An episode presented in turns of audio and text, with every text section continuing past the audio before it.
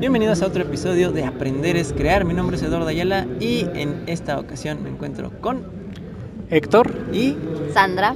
Y ellos vienen de Conejo Estelar, Misión Conejo Solar. Y ahorita nos van a platicar sobre lo que hacen en cuestión de creación de contenido Ah, ellos no tienen un canal de YouTube como tal, pero trabajan en otras redes sociales y también forman parte de esta comunidad de, creadores que están tratando de hacer contenido para acercar más el conocimiento y el aprendizaje a los demás. Así que, chicos, gracias por tomarnos estos minutos. Cuéntenos cómo iniciaron, qué están haciendo. Bueno, también queremos agradecerte por prestarnos esta oportunidad y a todos tus podescuchas, no sé bien cómo los, los llames, pero creo que les decimos kichiwas de cariño. Ah, bueno, todos los kichiwas. Sí, muchas gracias.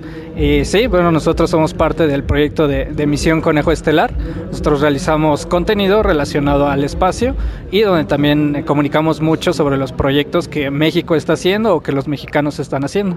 Sobre todo porque queremos que la gente que no se acerca mucho a estos temas tenga más interés y apoye este tipo de, proyectos, sobre todo porque muchos de los jóvenes de México este, traen proyectos muy padres y, muchas veces no, no, llega al público que ellos necesitan para poder despegar y poder realizarlos. ¿Por, qué creen que se queda como ahí en el olvido este, estos proyectos padres de los mexicanos? Bueno, crear es, es bastante complicado. Para empezar, pues tienes que saber tal cual sobre el proyecto que quieres crear, eh, ya sea un video, por ejemplo, pues no es solo grabarte y ya, tienes que saber un poco de edición, un poco de storytelling y muchas otras habilidades. Entonces no podemos eh, esperar que una sola persona sepa todo, todas las habilidades que requieren.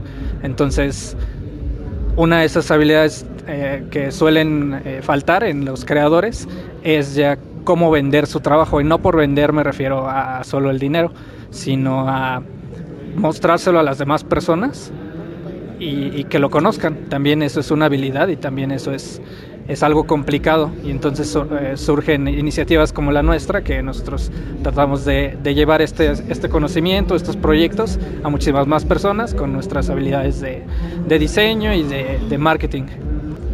Bueno, y también este, siento que a veces este, son temas que no los, no los pintan muy difíciles, ¿no? Este, nosotros como tal no estudiamos lógicamente eso, somos diseñadores, este, pero nos ha tocado ver que eh, a veces a, la, gente se le hace tedioso estos temas y por lo mismo eh, necesitan eh, estos grupos buscar la forma de hacer que ellos se interesen, les llamen la atención, lo tienen que hacer más dinámico, no es nada más de este como antes, no tienes que leer un libro y aprenderte el tema, sino que tratamos de introducir videos, infografías y es ahí donde nosotros estamos tratando de crear este tipo de productos para estos grupos que sean más llamativos, más coloridos, este, más dinámicos para, el, para que, lo, eh, por ejemplo, si va dedicado a jóvenes, eh, hasta el aprendizaje sea un poco más fácil para ellos y, tenga más pregnancia en ellos. Sí, sí, sí, les que sea más significativo. Exacto. Hacen entonces colaboraciones con con personas que, saben más de este tema. Sí, tanto con grupos de universidades como otros edutubers y otros tipos de personas que también llegan a nosotros pidiendo nuestra, nuestra ayuda. Y sí, estamos disponibles. Realmente el proyecto de Conejo Estelar es para todos. Quien quiera hacer uso de sus habilidades, ahí estaremos. Eh, ¿Cuáles han sido como los retos más importantes al momento de tratar de vender estos productos o, de tratar de, sí, de transmitir esta idea de que es necesario cambiar la forma en cómo se transmite el, conocimiento? Claro, bueno, hay, bastantes retos, pero creo que el último que, que hemos estado enfrentando es el de inspirar. A veces el mejor contenido creemos que tiene que hacer tres cosas. Tiene que comunicar, porque pues eh, no solo tenemos que enseñar algo, tenemos que hacer que las personas aprendan algo de lo que, de lo que nosotros hacemos. También tenemos que entretener. Si algo no es entretenido, pues no, no te vas a quedar ahí viéndolo. Es la escuela un ejemplo de eso, algunos maestros de, de ciertas escuelas donde o sea, tienen todo el conocimiento del mundo, pero tal vez no es entretenido verlo, no es entretenido cómo lo, comunican y uno pierde la, la, atención de las clases. Entonces también tiene que ser entretenido. Y el último es inspirar.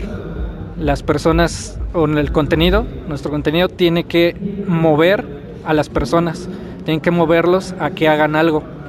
Tienen que aprender, tienen que entretenerse y tienen que moverse. Entonces, este último, este último paso de inspirar es lo que más nos ha retado. Eh, diríamos que incluso con, con ya los años que, que, hemos intentado esto, no lo, no, no, no lo hemos logrado del todo, pero eh, sí estamos tratando de, de, de, crear eso, porque ya teniendo dos componentes de, esto, de estas tres, ya se hace un gran contenido, pero uno con los tres rompe, rompe todo. Y estoy seguro que tienen muchos como ejemplo que han visto y los ha marcado, los, les ha enseñado algo, los ha entretenido y los ha inspirado a hacer algo. Entonces sí existen, pero es complicado realizarlos. Yo creo que es el mayor reto. Sí, que tampoco debe ser una limitante para no empezar a crear, ¿no? De hecho, eh, solamente a través de, de, eso, ¿no? De la creación es como vas mejorando y, y llegas sí. a ese punto. Sí, sí, sí, eso ya es este, cuestión de, de, práctica. Realmente si no empiezas a crear desde ya, no necesitas el mejor logotipo, no necesitas la, la red más grande, eh, no necesitas el dinero, los contactos, ni nada realmente lo único que necesitas es lo que ya tienes para, para, escuchar este podcast, ya sea un teléfono, una computadora e internet. Con eso es suficiente para poder hacer tu, tu idea. El punto es empezar. Ciertamente. Y, y, y por último, en su opinión, ¿qué es lo que les gustaría o que creen que tendría que pasar en los siguientes 3 a 5 años en la educación en México para que realmente pues dijéramos, ah, ya estamos mejor, ¿no? Bueno, sí, todavía hay muchos retos dentro de la educación en México. Eh, uno de esos es los grandes paradigmas. Eh, nosotros y creo que todos tus, tus, eh, tus seguidores son jóvenes. Creo que nacimos en una, en una sociedad y en un tiempo donde muchas, muchas cosas se solucionan con un swipe.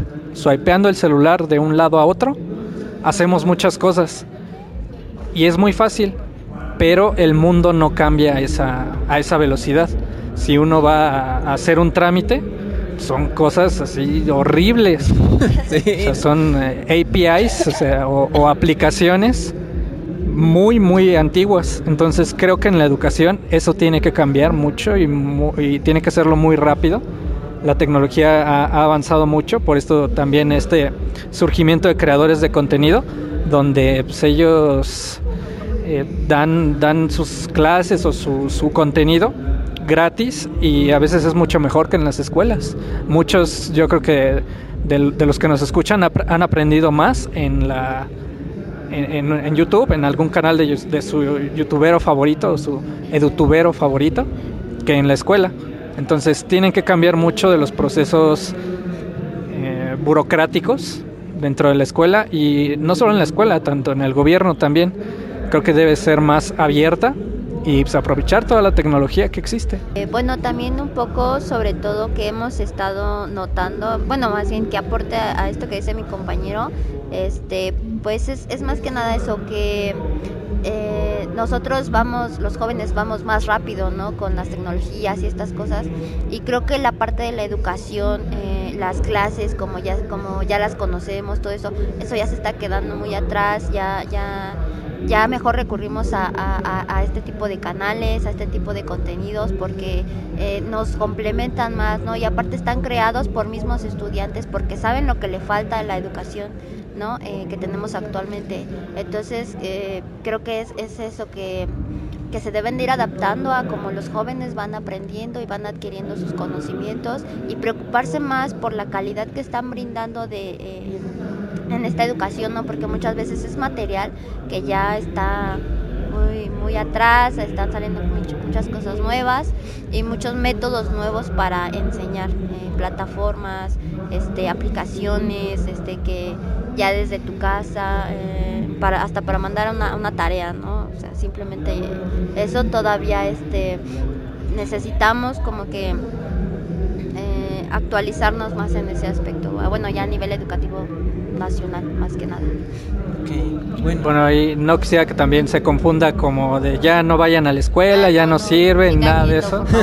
Sigan yendo a la escuela. Sí, o sea, el lunes y regresen, el martes. Sí, que sí. Ah, porque fue puente.